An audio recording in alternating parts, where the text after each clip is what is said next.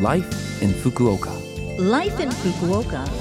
Life in Fukuoka. This program is brought to you by Fukuoka City. Good morning to all of you. I'm DJ Colleen, and you're tuned into Life in Fukuoka, a short program to bring you information on how to live more comfortably in Fukuoka City. I'll also share information on things to do when you're out and about, and also give you information and tips for life here. This program is on every Monday morning in English, so make sure you tune in with me, Colleen. Life, in Fukuoka. So, of the Nijushi Sekki, or the 24 solar divisions of the old calendar that we've mentioned on the show before, this time we have Usui, which literally means rainwater, but is the time when the temperature starts to rise and the snow changes to rain. This year, the Usui division started on the 18th of this month.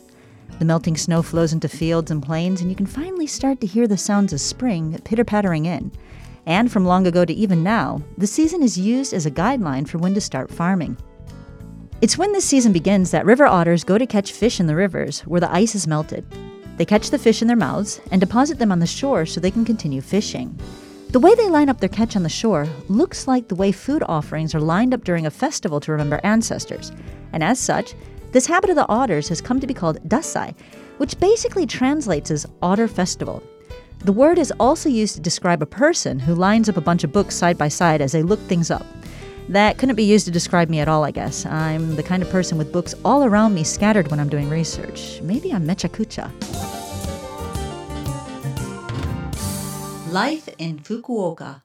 Well, if you don't know what mechakucha means, by the way, then this might be a great chance to brush up your Japanese and check out the Japanese study website set up by the Agency for Cultural Affairs, which is called Tsunagaru Hirogaru Nihongo de no Kurashi, translated to connect and enhance your life in Japanese. This website is for foreign nationals living in Japan to learn the Japanese language in order to communicate in Japanese and be able to use it in daily life. Currently, there are translations for six languages available on the site Japanese, English, Chinese, Portuguese, Spanish, and Vietnamese. However, plans are to have translations for 14 different languages available by March 2022.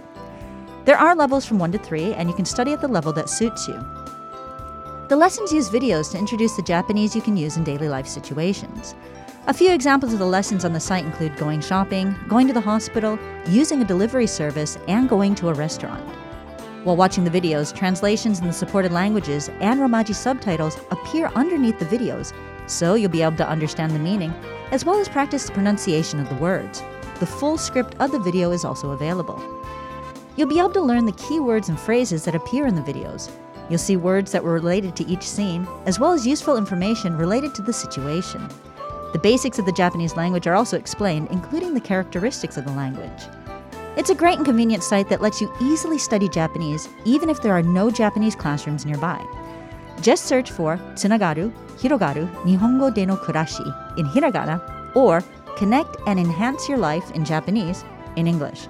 Start with the situation that interests you the most to jumpstart your Japanese learning. You can also find the link to this page on the Fukuoka City official website under Support for Foreign Residents page. And once again, we're asking everyone to continue to practice basic infection prevention measures to fight against the spread of COVID 19. Wear a mask, wash your hands, gargle, and avoid the three C's. That means you should avoid closed rooms with poor ventilation, try not to be in crowded places, and avoid close contact conversations. Life in Fukuoka.